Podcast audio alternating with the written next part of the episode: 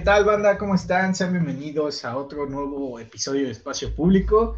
Esta vez eh, ya no nos pusimos tan serios, ya relajamos este pedo. Creo que ya después de un mes de hablar de pura política, podemos darnos el descanso de, de ser un poco más informales, si es que alguna vez llegamos a ser formales. Pero, este, pues como siempre, agradecerles que nos han seguido, que nos han compartido. Eh, bueno, que hay gente que nos escucha, porque si no, esto estaría bien raro hablándole a nadie.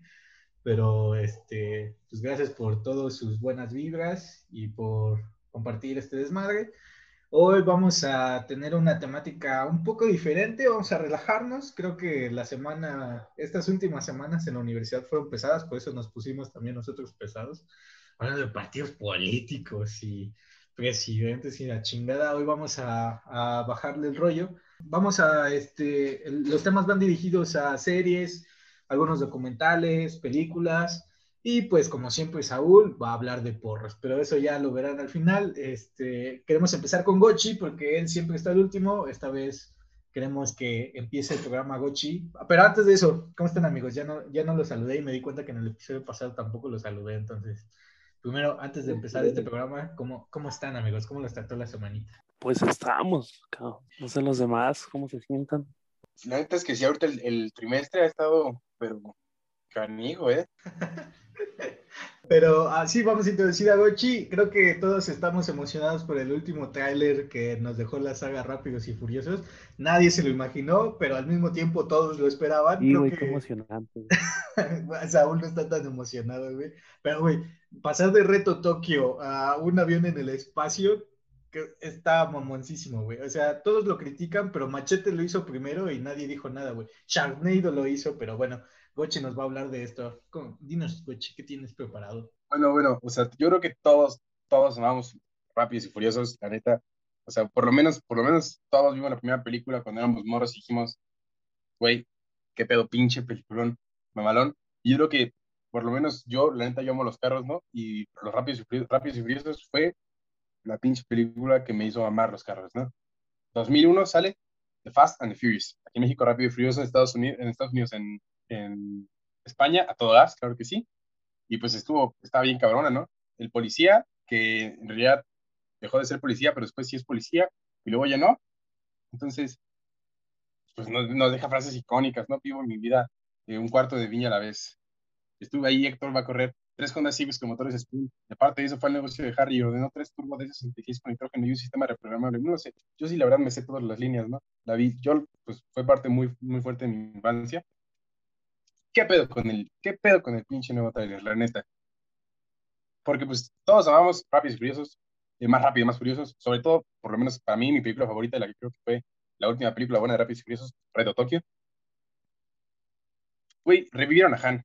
O sea, con eso te digo todo se volvió un chiste. Era lo que necesitábamos, que revivieran ese cabrón. Se volvió, un chiste la, la, saga de Rápidos y Curiosos, porque me acuerdo de la primera vez cuando vi que, este es un spoiler alert, cuando vi que, que Shaw mata a Han, o sea, que no fue como un accidente así como así, sí fue como de, güey, ¿qué pedo? Pero ahora sé que en realidad no está muerto, es como de, pues como que ya valió verga, ¿no? Entonces, la neta está muy... Pues todos hacíamos el chiste, ya solo falta que vayan al espacio, ¿no? Y en el último episodio vestidos de pinches minions, van al espacio. Entonces, realmente tenemos que, considerar en qué momento, o por lo menos lo que yo quiero hablar, en qué momento la saga de los rápidos, la saga de Vin Diesel y de la familia y de las cervezas coronas, pues obviamente fue en decadencia, ¿no? Yo en lo personal considero que Rápidos y Furiosos fue la última película buena. A partir de ahí todo se fue para el culo. Porque dato curioso, en la primera y segunda película, por lo menos en la primera, los carros que sacaban son carros que ganaron premios en autoshows. Es decir, los productores fueron a un autoshow y dijo, mira, ese Mitsubishi Eclipse está muy cabrón. Esos Honda Civic J1 Turbo 1995 negros están muy cabrones. Vamos a traérnoslo y vamos a, ponerlos en la película, ¿no? Porque están mamones, es lo que a la gente le gustan. Estamos hablando de los 2000. O sea, venimos de los años 80, 90, donde los, las pinches importaciones de carros japoneses eran la mera verga, porque con menos gas daban el mismo rendimiento. Entonces, está muy, muy bien basada, por así decirlo, porque realmente daban a entender cómo era el mundo de los carros de ese tiempo Pero pues te vas a las últimas películas y los cabrones conducen un puto Bentley que le dispara un rayo para, o sea, un rayo, un, cable para agarrar otros, otros carros, ¿no? O sea, ¿qué pedo? ¿En qué momento la saga de los Rápidos y Furiosos pasó de ser carreras callejeras para poder sacar para la papa y, poder vivir tranquilos a pinche saltar en un Hypersport Lican desde el, el, el Khalifa en Dubai para caer en otro edificio, ¿no? ¿Qué piensan ustedes al respecto? No, pues que Rápido y Furioso sufrió un cambio muy importante, como dice Gochi, ya vi Rápidos y Furiosos 90, Optimus Prime, bienvenido a la familia, o sea, pinche crossover o pinche multiverso ahí de carros, güey, no es una pendejada así, o sea, como dice Gochi, la última buena fue Reto Tokio, porque se hizo en 2001, en los 90 el Gangsta Rap, que Tupac, que Biggie te vendían una vida aspiracional acá de rapero, de gangster. Luego, pues uno todo morrito escucha esto dice, quiero esa vida. Luego ve los carros tuneados, las carreras callejeras, el respeto y que no sé qué. Dice, no mames, yo quiero hacer con mi pinche seguro tuneado ahí un drift en un camellón, güey. Aunque me parta mi madre y me muera, güey, yo quiero hacer ese pinche drift ahí, güey. O sea, qué cool me voy a ver. Bueno, creo que todos lo vivimos eso, al menos en secundaria, en prepa, excepto Saúl, ese güey ya es otra onda. Ese güey con la andadera decía, voy a hacer un drift ahí, con las enfermeras era. Pero sí, perdió todo el sentido rápidos y furiosos. O sea, como dice Gochi, empezaron carreras callejeras, luego que ya son misiones, luego que ahora ya van al espacio. Ya están explorando un nuevo mercado, yo creo. Güey, pero como tú dices, todos veíamos Rápidos y Furioso Reto Tokio, que fue la segunda. Ese fue tu primer acercamiento con Japón, güey. O sea, imagínate un morrito que íbamos, primaria, secundaria, eh, viendo, viendo los edificios mamalones y este, los carros tuneados y luces neones en todas partes, güey, que medio cyberpunk. Y, y tú, morrito, en, viviendo en tercer mundo, viendo esta película, diciendo, a la verga, O sea, yo quiero echar drift en un estacionamiento de esa manera, güey. O sea, y todavía las otras, pone que todavía las dos películas que le siguieron mm, seguían la misma línea, ¿no? Ya este pedo cuando ya eran agentes y que policías y la roca y todo esto, sí se convirtieron en un chiste, güey, pero son una saga que supieron aprovechar el chiste a su favor, güey. O sea, de, de empezar a que todos en, no sé, en Twitter dijeran, no, pues que ahora metan a la roca y de mamada, güey que ahora metan al güey de, de, de, ¿cómo se llama? Las películas que hacía este, ah, el güey que le hace de show, o show, o no sé qué chingados. Eugenio Derbez, güey. ah, pero las películas que hacía, ¿cómo se, el transportador, el transportador, o sea, de, de, decir, este, no, pues ahora metan al transportador y, y, ese tipo de cosas, hasta que un día se volvió chiste decir, ah, pues ahora vayan al espacio, güey. O sea, salió en un comunicado que no ven, este, muy lejano, meter dinosaurios, hazme el chingado favor, güey. O sea, combinar Jurassic Park, o lo que ahora se llama Jurassic World, con Rápidos y Furiosos, güey. Vete a la verga, ¿cómo van a hacer eso? Saúl. Pues, este, híjole, mano. Te voy a hacer, bueno, les voy a ser honestos. Yo jamás vi más allá de la primera película, pero sí concuerdo con ustedes que el reto Tokio fue todo un acontecimiento en su tiempo. ¿Por qué? Para empezar, la música. Porque a la raza pues le gustaba Teo Calderón, Don Omar, y verlos en Japón eh, echando desmadre con Vin Diesel, con Paul Walker se llamaba, ¿no? El, el que se murió. Con los demás pues sí. era como que wow, ¿no? Y he de admitir que me gustaron mucho las canciones la de, creo que se llama Bandoleros, de Don Omar, y creo que era El Conteo o algo así. Y también una, una, una que siempre olvidé su nombre, que está en japonés, que yo creía que era de este hombre de, de Sean Paul, pero pues nada que ver, ¿no? Está en japonés, es, creo que empieza con una tonada medio pegajosa, y la canta una morrita con un güey, y quién sabe qué están diciendo, ¿no? Tal vez están, este, invocando al diablo o algo y pues la raza ahí bien contenta bailándola. Pero pues sí, o sea, fue un acontecimiento y tuvo sus cosas positivas, ¿no? Para, para muchos, pero lo que sí podría como criticar es que no sé si sea, no sé si por sus, este, ¿cómo decirlo? Colonias, por sus pueblos, no faltaba el pendejo que se sentía pinche Vin Diesel que hizo su tsuru tuneado y se puso a dar arrancones en las noches.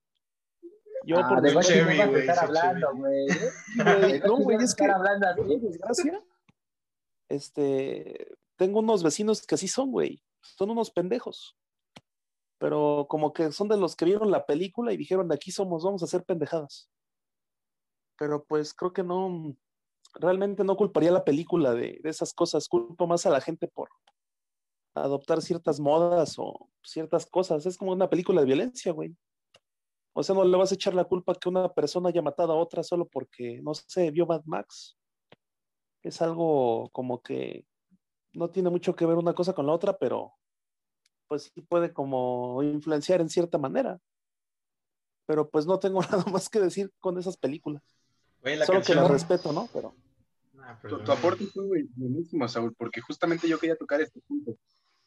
Las películas de Rápidos y Furiosos fueron tan importantes para la cultura, por lo menos para la cultura de- del mundo de los, autos, de los autos, en todo el mundo, no solo obviamente en el país, pues en menor medida que en Estados Unidos, por ejemplo, porque pues en México no hay realmente una cultura del auto como lo hay en otros países, más que nada porque pues no nos alcanza, ¿no? Para comprar, para meter a los carrillos.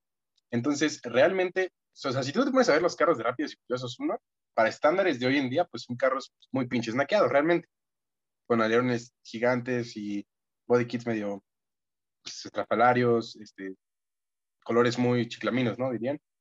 Sin embargo, tienes que pensar también que, que obviamente eso era lo que estaba de moda y pues todos querían traer un, un Honda Civic negrito, ¿no? Todos querían traer el, Eclipse, que hasta la fecha pues es un carro que muchos quieren traer. Dato curioso, ahorita el Fercho, como se llame, está rifando uno, por si nuestros oyentes quieren ir a participar. Justamente está rifando un, un, Eclipse como el de la película de Rápidos y Furiosos 1. Y entonces, realmente tenemos que pensar que las películas de Rápidos y Furiosos cambiaron nuestra forma de ver los carros, por lo menos en el país, porque pues casi siempre, pues, ¿qué pasó, carnal? ¿Qué, qué carro traes? No, pues mi solito, está medio pedoro, pero pues me lleva y me trae, me lleva y me trae, carnal, no hay más. Y sin embargo, llega la película de Rápidos y Furiosos en, el 2001, más Rápidos, más Furiosos en el 2002, Reto Tokio en el 2006, ¡pum! El pinche boom de los carros tuneados, ¿no? Y, yo creo que eso fue el punto de inflexión para que hoy en día veamos suelos tuneados, pero más allá, para que la cultura del automóvil en México agarre unas bases más sólidas. Porque pues obviamente la cultura del auto siempre ha existido. Pero realmente, por lo menos a mí, después de ver Rápidos y Furiosos, me dan ganas de ir, comprar unas cosas para meterle a mi carro y poner un alerón y irme a hacer donas en la mitad del cerro, ¿no? Porque aquí no hay estacionamientos.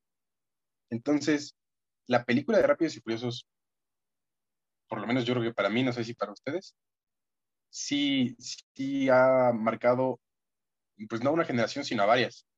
Sin embargo, yo creo que sí, después de que llegó, como dijo Iván, después de que llegó La Roca, ahí mamó, mamó porque ya como que pues, fueron por otro camino que no, que no era lo que realmente querían, pues lo que, lo que querían señalar al principio. Sin embargo, también tenemos que pensar, pues cuántas historias puedes contar acerca de, pues, de, de las mismas carreras, ¿no? ¿Cuántas historias puedes contar alrededor de? A lo mejor sí hay muchas, a lo mejor no hay tantas. Que a ver, güey, o sea, están entretenidas, ¿no? O sea, como que lo- la base también de su supervivencia es que siguen siendo entretenidas. Acción sin sentido, trama sin sentido, pero te la chutas un domingo, güey, ¿no? Es que no busca ser trascendental. Sí, pero yo creo que más, comercial, güey. o sea, solo comercio, güey. Y pues no mames, han protagonizado las mejores escenas de la vida. ¿Quién no vio el video del chico todo emputado de fui al cine a ver rápidos y furiosos y mamá, el Toreto sale volando y la chica sale volando y se cruza desde el aire y cae en un carro y tuve fe. Dice tuve fe, o sea, que ¿quién ha visto ese video? no? Es icónico esa escena. Como, como les decía, este Toreto, güey, saltando así del parabrisas, la otra chica en el aire se cruzan y tuve fe. Güey, tuve fe es lo más importante hoy en día, ¿sabes? y como dijo Gochi, que creo que ya nos escuchó, lo de guacho, guacho, los subtítulos. Pero bueno, dejando un poquito de lado todo esto, rápidos y furiosos, también hay un documental en Netflix muy bueno llamado Ícaro o Ícarus, que yo creo que Iván nos va a comentar un poquito más al respecto. Así que dale, Iván. Pues mira, es un documental bastante controvertido, hasta escribí un guioncito, papi. Pero bueno, ver, vamos a empezar viendo. Ícaro, bueno, la pronunciación correcta es Ícaro, tardé mucho en, este, en comprenderlo, pero pues este es gringo. Y Ícaro es un documental de finales del 2017 que ganó el Oscar a mejor documental, obviamente, en el 2018, pero que básicamente toda la formulación de, o, todo el proceso que llevó la grabación de este documental fue entre 2015 y 2016, entonces ahí hagan sus cuentas más o menos, todo está medio confuso. El chiste es, básicamente, eh, un, un, documental bastante bueno, producido por Netflix, de hecho lo pueden encontrar en la plataforma actualmente ahí, y este, un documental bastante bueno, entretenido. Eh, la mayoría de los documentales generalmente logran dejarte como esta sensación de sentimientos encontrados, ¿no? Y una explosión en tu cabeza cuando acaban. Claro, si es bueno, está bien contado y pues este es uno de esos documentales. Eh, la trama es muy básica, sencilla. El dopaje en los deportistas de alto nivel, ¿no? Y cómo esto se va en los organismos que se encargan de, pues, que no exista el dopaje en atletas. Entonces, así empieza. De hecho, los 40 minutos, el documental trata sobre eso. Incluso Orlando me decía fuera del aire, o más bien mientras no estábamos grabando, que empezó como que le aburría, ¿no? Y este, como que estaba muy pesado, porque justamente hablaba de del Tour de Francia y de los ciclistas de alto rendimiento, y pues nadie ve el Tour de Francia ni los ciclistas de alto rendimiento, o sea, ni siquiera en las Olimpiadas nadie... ¿Qué, ve?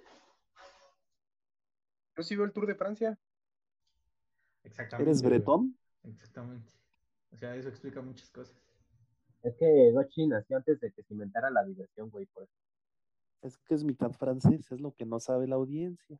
Ay, perdí el micrófono. Sí, es que Gochi es mitad europeo. Entonces. Este Tiene su bici con luces LED, güey, tuneadas, acá la Este, bueno, pero básicamente es eso. Ah, ya vimos que Gochi sí ve el Tour de Francia, entonces los 40 minutos del documental no se le van a hacer pesados. Pero. Buenas noches, maestro. Ah, a ver.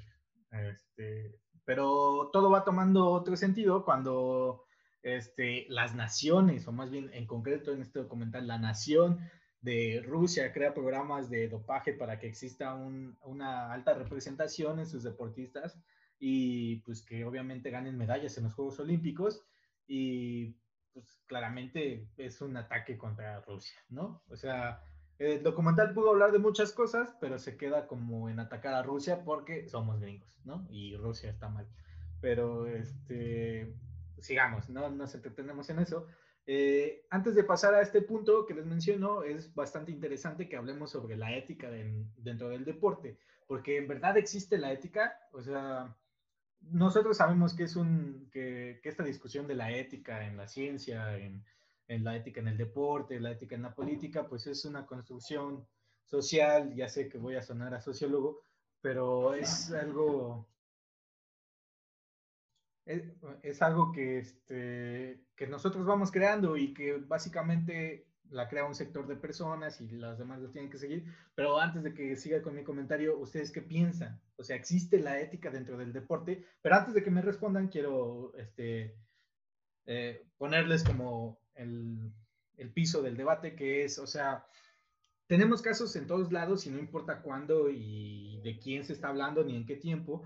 Eh, de que los deportistas de alto rendimiento siempre están buscando mejorar sus marcas y su condición y muchas veces el, uso de esteroides o cualquier droga que los ayude a, llegar a esta meta, pues mm, como que está implícita a veces, no quiero generalizar, pero con algunos, o sea, los, algunos de los escándalos más grandes de los deportistas de alto rendimiento, pues están involucrados en dopaje. Entonces, eh, no acuso a todos los deportistas, obviamente, que pero a las, pero, o sea, no, no quiero decir que todos, todos los deportistas usen drogas para aumentar su condición, pero a ver, este, ya me perdí en mi guion, güey. Pero las personas tenemos cierta tendencia a apoyarnos de lo que podamos para lograr nuestros objetivos y esto no siempre está catalogado dentro de lo correcto, ¿no? O sea, ya después en un, en un futuro vamos a estar viendo también la ética entre si los deportistas pueden usar prótesis, o sea, hay hay un, hay un videojuego, de hecho, no sé si ustedes lo han jugado, Black Ops 3 o 4 me parece, que empieza como a poner el, el tema de la discusión muy futurista porque es un videojuego, pero en el caso de que hasta qué punto las personas con modificaciones este, genéticas y modificaciones este, tecnológicas pueden participar en un, en, como en las Olimpiadas y este tipo de cosas. A ver, Gochi, ¿qué, qué quieres decir? Yo, quiero mencionar algo muy importante y es que todos los, todos los deportistas, todos los deportistas en un nivel, ni siquiera profesional, en un nivel alto, todos los deportistas en un nivel alto, medio alto, utilizan sustancias para mejorar su rendimiento. No hay ningún deportista en un nivel alto o más para allá que, o profesional que no utilice sustancias para mejorar su rendimiento. Y es porque tenemos que pensar que el dopaje no solo constituye utilizar sustancias que estén prohibidas por los organismos de regulación de las Olimpiadas, en este caso, ¿no? Sino que hay un millón de sustancias que obviamente no salen en, en estos dopajes, porque pues, obviamente buscan para ciertas cosas, no buscan para otras cosas. Un ejemplo muy claro de esto, por ejemplo, sería el, el óxido, óxido nítrico, óxido nitroso, no me acuerdo. Es una sustancia que utilizas en el gimnasio, te da mejor rendimiento durante el gimnasio, te da mejor recuperación, pero y no salen los, en los antidopings. Entonces, al final de cuentas tenemos que pensar, porque no por usar esteroides vas a ser mejor que el otro cabrón que usa esteroides, porque tenemos que también recordar que hay un, un techo genético y un techo de esteroides, que ese techo genético se ve ampliado por el uso de esteroides. En el caso de los esteroides, hay diferentes tipos de sustancias que aumentan el, el rendimiento, además de los esteroides, SARS, SARS, etcétera, ¿no?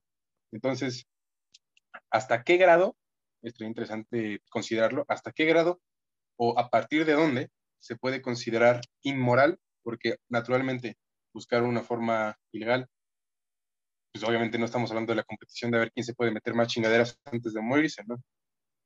Entonces, ¿hasta qué punto se vuelve inmoral utilizar cierto tipo de sustancias y a partir de qué sustancias, ¿no? Porque obviamente no puedes clasificar unas sustancias como más fuertes o menos fuertes.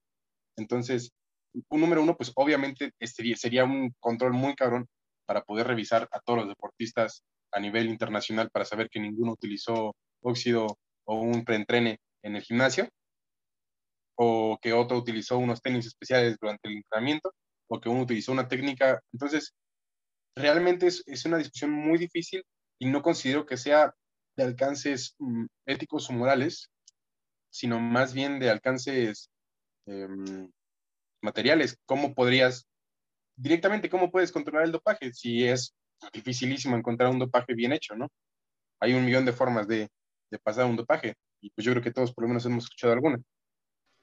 Sí, güey, y a eso iba, justamente mutaba. El documental también lo apunta en un principio, en que este la, por ejemplo, el güey, el güey protagonista del documental cree, empieza a formar un programa de dopaje pensando que así iba a ganar el Tour de Francia y cuando llega al Tour de Francia ya todo dopado y mejorado según, este, no gana, ¿no? Porque justamente con lo que tú dices. Y, pero bueno, a ver, Saúl también tiene algo que decir. Pues básicamente ya dijo Gochi ese punto. Eh, más que buscar una mejoría de, de ser una especie de meta hombres, meta mujeres, ¿no? Superhombres, supermujeres es este, una cuestión de condición física, porque hay deportes que son demasiado desgastantes. De hecho, Gochi no me voy a dejar mentir. Él practica uno de los deportes más pesados que hay, el fútbol americano. Muchas veces ellos recurren a algunos métodos para no solo aguantar condiciones adversas o cansancio o qué sé yo, sino para aguantar lesiones.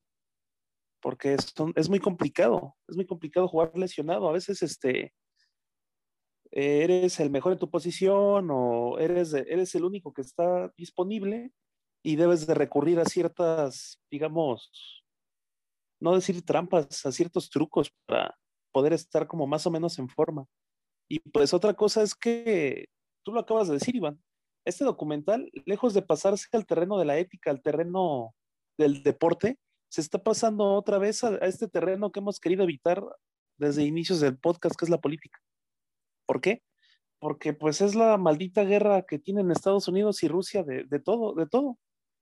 O sea, Estados Unidos casi, casi fue el que inventó el dopaje. Fueron los primeros en, en estudiar este, condiciones para mejorar a sus atletas. De hecho, por ejemplo, no sé si llegaron a escuchar que se, empezaron a dar este tipo como de, ¿cómo decirlo?, de boicots entre, en este caso, delegaciones olímpicas. Ya ven que van a hacer las Olimpiadas, ¿no? Pero pues para no hacerla tan larga, siempre alegaron a esto, que el rival usaba esteroides o usaba pues dopaje. En este caso, pues últimamente Rusia ha sido acusada de, de ser una delegación que, como dices tú, la promueve, pero pues también Estados Unidos lo hace, o sea, solo que pues ellos tienen más influencia en el Comité Olímpico Internacional. Allá, justamente para allá voy, güey, para allá voy, porque como tú dices, y lo vamos a tocar, pues Estados Unidos también tiene estos programas de dopaje, güey. Estados Unidos fue los, pioneros en crear este tipo de, de entrenamientos con drogas, por así decirlo, pero fue también el primero en acusar a otro país de hacerlo, güey. O sea, fue inteligente también. Durante la Guerra Fría fue el, el primero que dijo, hey, ellos lo están haciendo, ¿no? De nosotros nadie sabe, pero a ellos, mírenos lo que están haciendo, está mal, nosotros no, pero va, va, a llegar un punto en el que hablemos de eso. Y sí, tiene que ver un poco con política, aunque ah, estructuré mi comentario de tal manera que no se viera tanto, Así que, ajá, acusaron y exhibieron a, a otros países, güey, que, que, no, que no este, estaban a favor de la ideología gringa. Pero vamos a hablarlo más adelante. Eh, pero justamente esto que decíamos, o, o más bien el punto que, que, que, tenía Gochi, es que cómo catalogamos de buenos o malos o éticos o no éticos, ¿no? Es aquí el punto de quiebre y como cierta parte que el documental intenta tocar, muy, muy frágil, pero lo intenta. Y es que cómo, cómo definir arbitrariamente lo que es bueno y lo que es malo, güey. O sea, es como cuando lo haces según, aquí hice una analogía un poco tonta si quieren verlo, pero es como cuando se define lo bueno y lo malo a partir de un dios. ¿Por qué, ¿Por qué de un dios, güey? O sea, aplicarlo a toda la población, este, no importando si ellos creen en esa, en esa religión o en ese dios, güey, porque es, es, como el meme de los changuitos de Lupe de Ajá y ahí, ¿no? ¿no? ¿No lo han visto? De que le cuenta algo. O sea, es como el, ese meme que dice un changuito, mi Dios dice que yo no puedo hacer esto o no, o no debo hacer esto, alguna madre así, y le contesta el changuito, ajá, y vuelve a decir, pero mi Dios también dice que tú no lo puedes hacer, y el changuito le vuelve a contestar, ay, no, porque entonces ahí es donde hay pedos, ¿no? Y donde muchos conflictos existen, y es lo mismo que, que, este, que pasa aquí, güey, o sea, definimos, ya aterrizándolo al deporte, o más específico a las Olimpiadas, que es la discusión del documental, eh, un grupo de hombres que, porque aparte el Comité Olímpico hay que verlo, eh, la mayoría de los este, secretarios y directores son hombres, o sea, sí hay mujeres, pero la mayoría sigue siendo hombres. Entonces, un grupo de hombres reunidos en Suecia representan no solo a los países este, que, están dentro de las Olimpiadas, sino este, representan los intereses de, los deportistas que participan, integrando este, este, este, comité olímpico reunido en Suecia este, representa no solo a los países que integran el comité, sino a los intereses de los deportistas, según eh, es la ideología, ¿no? De los deportistas de los países y también representan como la ética, ¿no? Son el comité que, que, que, está encargado de ver que todo se haga bien, ¿no? Éticamente y moralmente.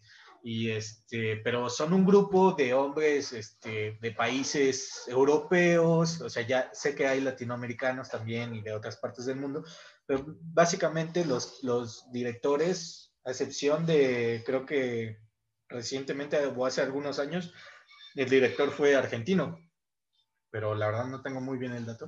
ahorita es un alemán, entonces, este, y varios de los subsecretarios son europeos, son suecos, son este, suizos, son, algún, hay, hay este, gringos y toda esta parte. Entonces, ellos deciden lo que debe hacerse y lo que no, ¿no? O como que las drogas, como decía Gochi, que pueden usarse y las que no. Entonces, está muy complicado que, que, solo una parte, o más bien representantes, y no representantes de todos los deportistas ni de todos los países, este, definan lo que es ético y lo que no es ético.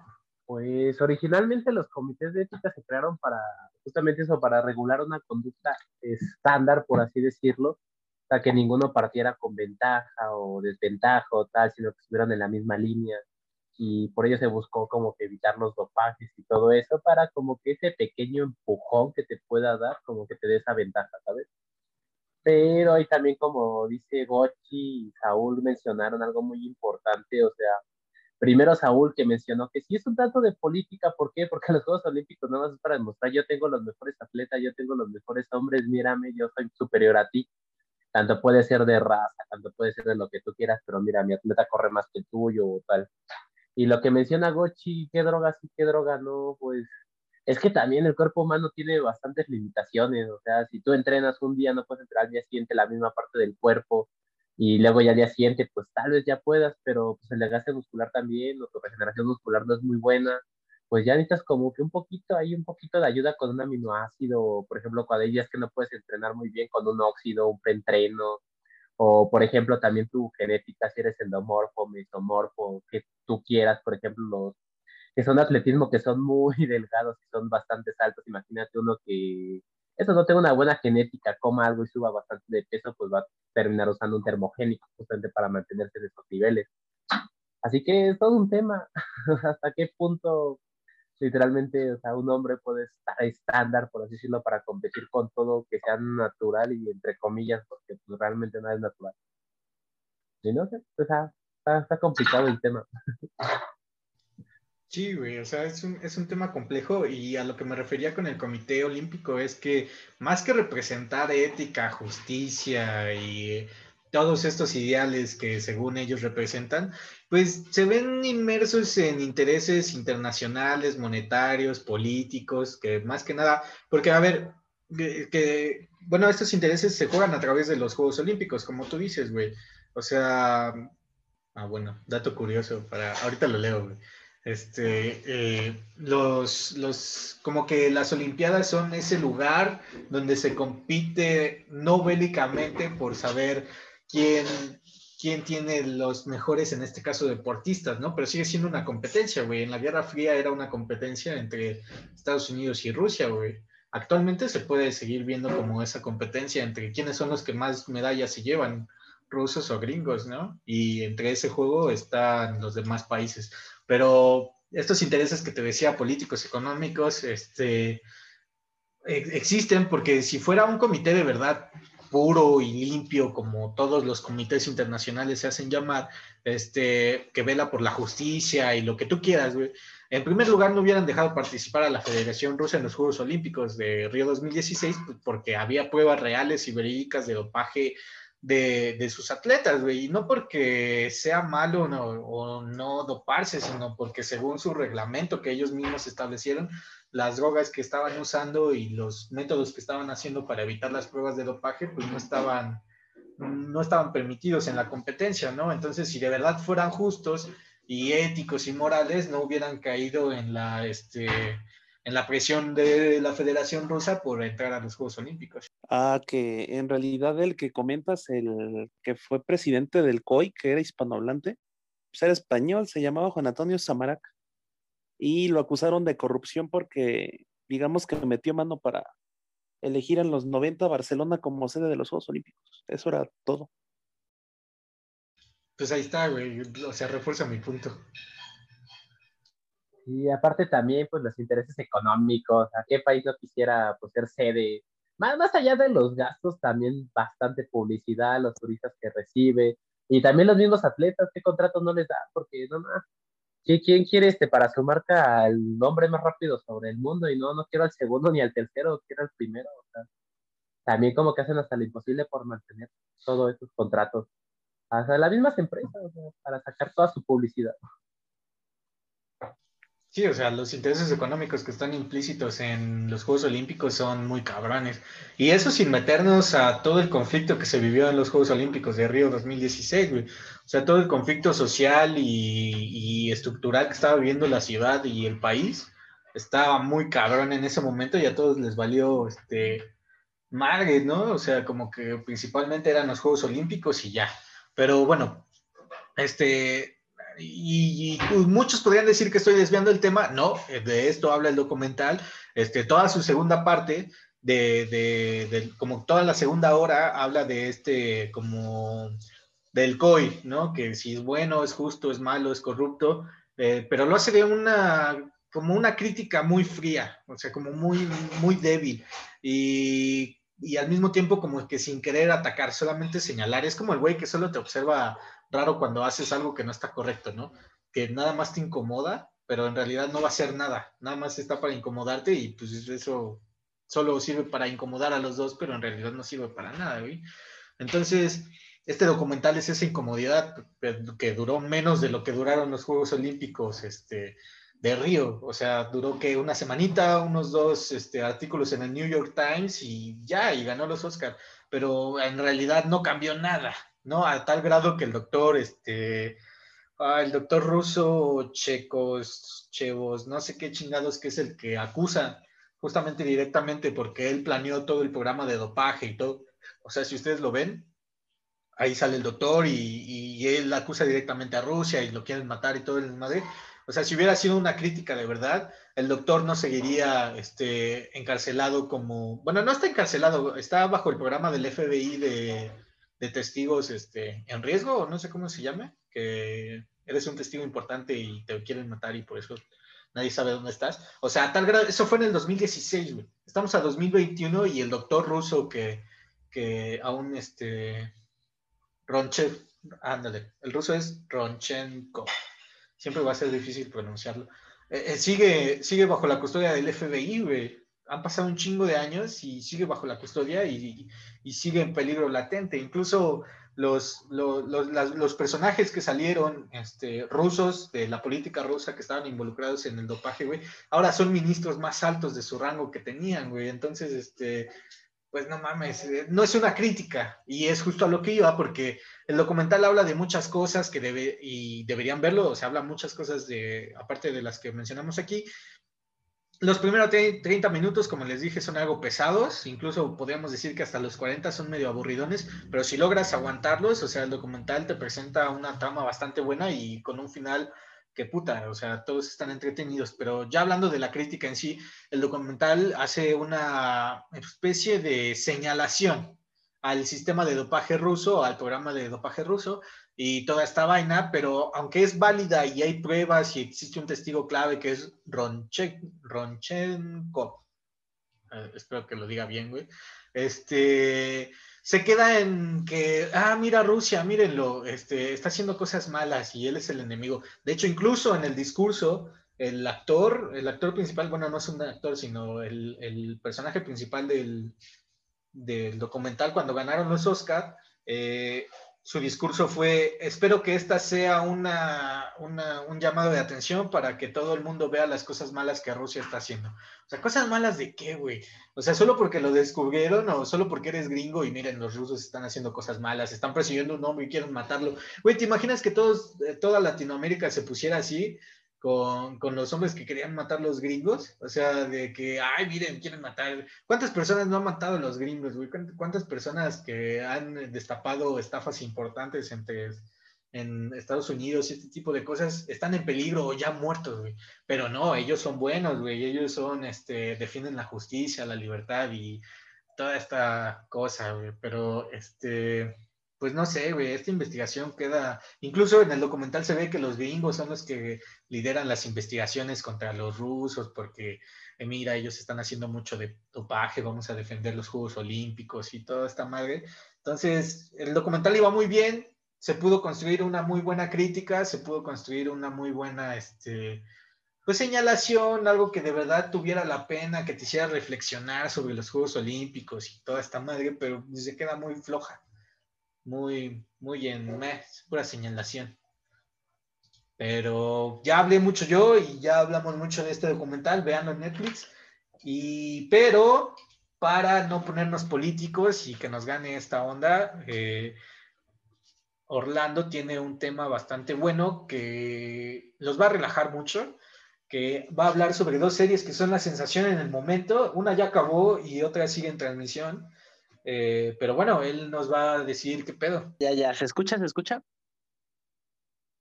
Sí, güey, sí. se escucha. Ah, es que desconecté los audífonos. Bueno, pues las dos series que quiero hablar y... No más, ¿a poco ya terminó una, Iván? Pues The Boys, güey. O sea, acabó la segunda temporada, pero ya no está en ah. transmisión. Invencible sigue, está en plena transmisión. Ah, no, no me espantes, güey. Bueno, pues las dos series justamente que les quiero hablar, una es The Voice y otra Invincible, que justamente son producciones originales de Amazon, o sea, un servicio de streaming parecido a Netflix que igual está sacando sus propias producciones para jalar gente. Sin embargo, hay que decir algo muy importante, Invincible justamente es al estilo animado, como las películas de DC que todos conocemos, pero lo importante de aquí es que es del mismo creador de Walking Dead, así que es una serie con bastante gore. Eh, la trama principal, por así decirlo, es básicamente de su mundo donde viven los superhéroes que hacen sus grupitos, está la Liga de la Justicia Pitera, está el típico Superman y sharalala. Lo importante de aquí es esta serie es este justamente este el hijo del que es como un Superman que, que básicamente es casi indestructible que viene de otro planeta. Pero bueno, el hijo apenas desarrolla sus poderes y está viendo qué onda con ser un superhéroe. Eh, sin embargo, a punta de putazos está aprendiendo este, que ser un superhéroe. O sea, el güey se llama Invincible Man, aunque se le parten su madre cada 15 minutos en el programa. Pero aquí lo curioso es algo, muestran una mirada de unos superhéroes bastante distintas, como que, que no siempre pueden salvar a las personas, que hay muchas bajas, muchos daños colaterales, que también los héroes se pasan de verga, y pues cada quien tiene sus propias motivaciones ocultas. Y que no siempre, por ejemplo, se puede colaborar entre el gobierno junto con un superhéroe, porque ambos tienen sus ambiciones. The Boys es algo similar, sin embargo, aquí hay un giro un poco más inesperado. Y básicamente la trama es la misma, una sociedad de superhéroes, que son los famosos siete, que tienen otras este, héroes menores, cada quien en una ciudad. Sin embargo, aquí lo más importante no son públicos los héroes, por así decirlo, sino pertenecen, entre comillas, a una compañía privada que se llama Bo. Así que básicamente es eso. Hay una escena muy importante que a mí me gusta, que básicamente está hablando con un alcalde de una ciudad y le dices tanto dinero por este héroe, lo necesitas por tu tasa, este, tanto de homicidios que está subiendo y tu reputación que está bajando, así que es tanto dinero. Y el otro le dice que no, y ya empiezan a negociar un precio, o sea, ya básicamente están negociando la justicia, entre comillas, porque los policías normales no pueden justamente atender todo eso y en cambio ellos sí. U otra cosa importante es que ellos tienen este, un programa de prevención de delitos que básicamente ellos ya saben dónde va a ser el delito, simplemente mandan a sus héroes para que los detengan y ya, tan tan, lo puedan grabar y hacer sus promos y todo, también tienen su marketing, tienen sus juguetes, tienen sus campañas, sharalala. Sin embargo, aquí lo importante de, Voice es justamente el inicio de este, de, ¿cómo se llama? De A-Train, justamente mata a un civil, mata a un civil y justamente dice, ah, no me puedo detener y se va. Y ya lo que hace la compañía nada más es dar un pésame en público y decir, no, es que estaba persiguiendo unos ladrones de banco. Y ya el chico se queda inconforme, sabe que eso no es verdad. Y es cuando empieza toda la trama, cuando empezamos a ver que todos, todos, absolutamente todos glorifican a los, a los héroes, los ven como dioses, se sienten seguros con ellos, siempre habrá alguien que te salve. Sin embargo, conforme se va desarrollando toda la trama, te das cuenta que todos son unos hijos de la chingada. Literalmente tienen sus secretos, hacen las cosas mal, eh, realmente solamente quieren el dinero y la fama y el sentirse poderosos, el sentir que pueden hacer absolutamente todo sin ninguna consecuencia. Y bueno, estas dos series son, me gustan bastante porque me recuerdan mucho al estilo de Alan Moore, de Watchmen, que justamente empieza con lo de Rorschach y él poco a poco empieza a descubrir toda la historia y uno de esos héroes precisamente hace todo un plan para matar a más de la mitad de la población y unirlos a todos como una comuna hippie gigante. Y ahí es cuando realmente te das cuenta que los héroes no son tan héroes como uno piensa y hay algo muy importante, una frase que dicen es este, que la debilidad de todos los héroes siempre buscan cómo matarlos, cómo vencerlos, incapacitarlos, lo que sea. Sin embargo, su única debilidad en sí son como la de todas las personas, son justamente las mismas personas. O sea, no por el hecho que tengas poderes vas a tener una estabilidad mental muy fuerte. O sea, en cualquier momento puedes colapsar y eso lo hemos visto infinitamente con Superman que pierde a su Lois, creo que se llama Lois y pierde el control, mata a todos, esclaviza a todos, los vemos en Red Zone, lo vemos así, absolutamente todo, o sea, y aquí yo pues quisiera preguntar eso aquí a los colegas y a la audiencia, hasta qué punto un superhéroe puede pues trabajar, o sea, es un mal necesario de que haga sus chingaderas, tenga todo eso, pero cumpla con el bien, detenga a los villanos o que seguimos viviendo con la fantasía que todos los seres siempre buscan la verdad bajo justamente la moral cristiana del bien y el mal o qué es el bien y el mal un superhéroe. O sea, ¿hasta qué punto las leyes humanas lo pueden limitar? Pues nada más es una pregunta, es que yo ignoro mucho esos temas, pero una pregunta, ¿un héroe y un antihéroe son lo mismo o son diferentes conceptos en este caso? Justamente es como lo que apunta la serie y varios cómics, que un héroe es como Superman, güey, que no importa qué, hasta qué grado lo lleven de locura o lo que sea, Superman siempre va a hacer el bien, güey, nunca va a matar a nadie, siempre va a ser bueno y todo esto. Eso es un héroe. Y un antihéroe es el que hace el bien, porque está esta delgada línea entre el bien y el mal en los cómics siempre, eh, que hace el bien, pero no por las vías correctas, por así decirlo, ¿no? O que no siempre hace el mal, ¿no? Como que invierte este papel del bien y el mal. Un antihéroe es eso, mientras que un héroe siempre va a ser como lo máximo, lo, lo, lo que es bueno, puro y justo, siempre. Esa es la diferencia. O sea, tómalo básicamente como Batman que siempre captura al guasón, el cabrón se escapa, hace su desmadre y así, o sea, todo infinitamente. Un antihéroe básicamente agarraría al guasón, lo mataría y ¡fum! se acaba el problema. Sin embargo, moralmente no es bueno matarlo. Algo así, no sé si te quedó más claro, Saúl. Sí, o sea, un antihéroe es como una especie de vengador, y no me refiero a los Avengers. Y el héroe es como una especie de justiciero. Por ejemplo, Deadpool, güey, que ahorita ha tomado este, popularidad, es un antihéroe, güey, ¿no? Y Punisher es un antihéroe que pues, no siempre hacen el mal, pero y hacen el bien, pero no por las vías correctas. Es un desmadre. Ay, aquí Iván va a decir, es que el cómic es bien bizarro. Dilo tú, Iván, dilo. Güey, el cómic está bizarro, güey. Es, es como, el dibujo no está chido, el dibujo del cómic no está chido, es como no sé, está como mal dibujado, tiene ese estilo de, de, que está mal dibujado y aparte mucha sangre y hay penes por donde sea y todo esto. O sea, si en la serie está medio loco, en el cómic es un poco más oscuro, pero no oscuro de trama oscura, güey, o sea, literalmente está oscuro, como con colores, este, tonos negros siempre, todo el tiempo y no sé, a mí no me gustó, es lo que le decía a Orlando hace rato, que el cómic a mí se me hacía muy bizarro la primera vez que lo vi ya después vi la serie porque las, uh, bueno, yo les voy a decir que la serie es un poco independiente al cómic, no sigue del todo la trama del cómic, sigue como los aspectos básicos, pero tienen otra línea totalmente diferente. Pero está genial ver eso, o sea, yo siempre había odiado, detestado a los superhéroes porque me manejaban su hermosa moral cristiana del bien y el mal, su ética, y siempre vamos a hacer esto, y realmente eran muy pocos los ejemplos de antihéroes, o sea, no les daban tanta publicidad, era un poco más difícil verlo. La única referencia que llegué a tener fue de Watchmen, o sea, ya fuera de eso no había otras cosas más, o sea, no había más que las películas de DC que son un poco sangrientas, pero siguen la misma línea de que al final a veces siempre se arregla, al final no, y sharalala. Pero ahorita con esto de Invincible, con The Boy, o sea, es como dar una nueva mirada a ese mundo de superhéroes, ese mundo fantasioso de que no siempre todo es bueno, no siempre todo es gris, no, bueno, más bien no es negro ni blanco, puede ser gris hay unos hijos de puta que hacen el bien, hay unos hijos de puta que no hacen el bien y ya, sharalala, o sea, es hermoso esas series, yo las apoyo, todos deberían de verlas.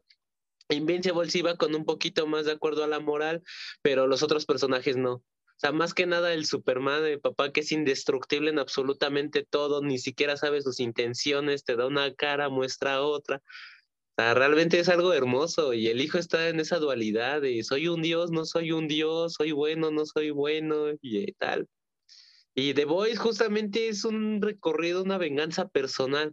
¿Hasta qué punto estarías tú de llegar? Y a me encanta igual una frase que dicen de que es, es un canario. O sea, uno de los principales es un canario y justamente lo necesitas para saber hasta dónde se muere el canario y si ya llegaste muy lejos o no, o sea, y también te ponen en ese punto, hasta qué punto uno llegaría, hasta qué profundo te mancharías ahí entre la mierda para conseguir tu objetivo, la venganza, y más si es un superhéroe, o sea, cómo lo mataría, lo derrotaría, lo incapacitaría, si no se puede matar ese cabrón, ¿cómo lo haría?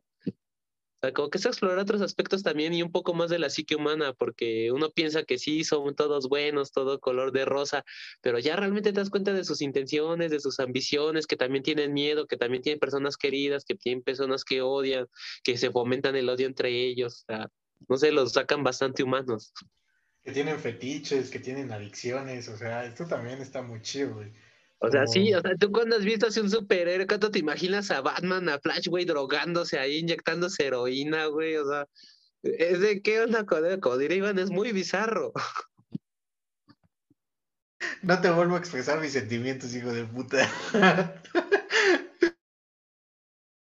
Y bueno, aquí no sé qué opina Saúl y Gochi de esto, de ver a sus héroes justamente, pues transformados en otra cosa, o sea, en su tono realista, que son personas que también cagan, que también vean. Es que yo no tengo un héroe favorito. Solamente Cristo, pero Cristo todo lo puede. Pancho Villa, güey. A huevo, Pancho Villa. El Gené es mi ídolo, mi héroe. Mira, en lo personal, a mí, la verdad es que The Voice, la otra, no, Invincible, no la he visto, pero The Voice, The Voice, joya, la neta, es que explora aspectos que uno nunca, pues a lo mejor sí los piensa, pero no, no va más a fondo. Y pues, por ejemplo, a mí me saca un montón de pedo que, pues el Golden Boy, el Superman, primero es como de, ah, este güey, pues es como el, el cabrón incorruptible, y después, o sea, se va explorando más este cabrón y es como, ¿qué pedo con este güey, no? O, por ejemplo, el desmadre de la, no es que no quiera hacer spoiler, ¿no? El desmadre de la justiciera que después aparece. Pero me vale madres. El desmadre de la justiciera que al final resulta que también era una justiciera más antigua y que resulta que era racista, o sea, es un pinche, es, no manches, o sea, está muy, tiene muchos innuendos que se pueden explorar y, y está muy interesante pensar en todas las posibilidades que puede tener esta serie, ¿no? Porque al principio es algo como dice, ah, es que un superhéroe mató a mi, a mi novia. Entonces, como de, pues ahorita cómo vamos a resolver. Y eso, pues da paso a algo muchísimo más cabrón, ¿no? Y, Es que- y realmente, sí, Ah, perdón, Gochi, perdón, sí es una serie yo sí se la recomiendo a todos, a, a todos y cada uno de nuestros 30 oyentes, porque ya somos 30, gracias a Dios. Y entonces esto te hace pensar como, bueno, ¿qué pasaría con, con Batman en un mundo de The Voice, ¿no? ¿Qué pasaría con...? Porque este tipo de cosas ya las habíamos explorado en películas como Watchmen, pero no en, o sea, Watchmen no tenía un bebé láser, ¿no? Con eso te. E- Es que sí, ya diciendo spoilers, güey, valiendo verga aquí a que te esté oyendo, ya que le pauses si gusta. E- Es que cabrón, o sea, te vendieron la idea de que el superhéroe nace, que son elegidos por Dios y estás en su pinche anuncio pro vida. El, el, el bebé que estás abortando puede ser un súper, o sea, que es esa mamada. Ya luego descubres que no, que los supers no nacen, sino los están haciendo. Y aquí te pones a pensar eso. ¿Qué persona no pagaría por ser un súper? O si no, también más adelante dices, bueno, la tramite simplemente es en Estados Unidos, solamente allá hay súper. Pero ahora ya sacan que van a entrar en el ejército porque ya salieron los súper terroristas. O sea, y ya son súper urgentes ahí en el ejército. Y ahí es cuando yo me pongo a pensar que, o sea, ¿qué, qué impide a Estados Unidos invadir otro país con su súper? En nombre de la libertad, la democracia y todo eso. O sea, no mames, es una pinche ventaja enorme. Lo venden Watchmen con este con Doctor Manhattan, y les iban partiendo el culo, llega a Vietnam y todos se arrodillan a él como si fuera un día, pinche conflicto se acaba en una semana o dos. Sí, aparte también los conflictos personales que tiene, por ejemplo, este Deep, este profundo. O sea, no mames, humilla a otras mujeres simplemente porque no se ama a sí mismo, porque le da asco su cuerpo y todas se lo recuerdan que da asco. O sea, como que todo es así que, o sea, humana que sacan de los héroes que sus poderes no lo hace invulnerable allá arriba en la cabeza. O sea, es algo muy hermoso. Y aquí voy a hacer promoción a un libro que justamente tuvo su boom y no sé si lo han visto en Twitter, que es la cuenta de Porfirio Díaz o este del autor de Pedro J. Fernández, Yo Díaz, básicamente lo que él dice en una entrevista es eso. Dice, yo quería ser un Porfirio Díaz, ni siquiera ni el bueno ni el malo, porque aquí siempre hay dos ángulos. O que no, que fomentó la pobreza, que fue un tirano, que 30 años. Y acá, no, que trajo la industrialización al país, que México tuvo su primer superávit, que la Mantur no sé qué, y así es de ya chúpasela, güey. En el otro es de no mames, güey, no lo hizo todo mal sino no, trata de hacer una visión humana de él, o sea, no descontextualizarlo, sino verlo como un puto hombre del siglo XX, o sea, decimonónico el güey. Y justamente eso, que Porfirio Díaz tenía sus aciertos, tenía sus errores, hizo cosas malas, entre comillas, hizo cosas buenas, igual entre comillas, o sea, no se puede catalogizar eso. Una acción humana no se puede catalogizar en dos ejes, eh, ni bueno ni malo. Y es justamente lo que están haciendo The Voice, o sea, están haciendo eso y también justamente explorar la psique de sus propios personajes, ver cómo van evolucionando, porque el o sea, el que le matan su novia en el primer capítulo es totalmente diferente al que acaba la segunda temporada. O sea, ya cambió totalmente. Al principio dudaba en matar, dudaba en todo, o sea, y todo. Y ahora ya está llegando a un punto de no retorno. Y justamente le dicen eso, ¿estás dispuesto a pagar el precio? Y él dice que sí. Pues bueno, entonces, ¿qué transa? bueno, pues esa fue la despedida de Saúl. Entonces, pues aquí se acaba, aquí se acaba este pedo. Eh, pues síganos compartiendo si les gusta. Dice este que ya se había acabado. No, pues, eh, pero algo mal, güey. Casi nada más dijiste buenas noches y te fuiste a la chingada. Bueno, buenas noches a la chingada, adiós. Bueno, voy a ¿Cómo echar una mierda. Pónganse truchas, bye. Pero bueno, siempre está chido acabar de esta manera con las hermosas palabras de Saúl. Y este, pues aquí se acaba. Eh, hoy no nos pusimos tan políticos. Espero que les haya gustado esta temática. Si ustedes quieren este, escucharnos hablar de otras cosas que no tengan que ver tanto con la política, que va a ser difícil, pero si ustedes nos dicen que no quieren, pues lo hacemos, ¿no? Porque necesitamos las vistas, las, las reproducciones. Entonces, Ya necesitamos llegar a un millón de reproducciones, necesitamos dinero. Y le no pido de favor a, a los porros que están en la UAM que no me partan la madre. Lo hice de buena fe. Los quiero mucho. Ah, pues sí. O sea, Ya es- saca es- nombres, güey, ya saca los nombres, ya. esta es una crítica constructiva. ¿eh? Todos, todos los del podcast queremos estar seguros, así que. Pero hace 10 minutos su madre, pobres. Este, No le pero- hagan caso, los amamos. No, amamos a los porros. Pues nos vemos la siguiente Amo semana. Adiós. Cámara, nos vemos. Se la enjuagan. Bye.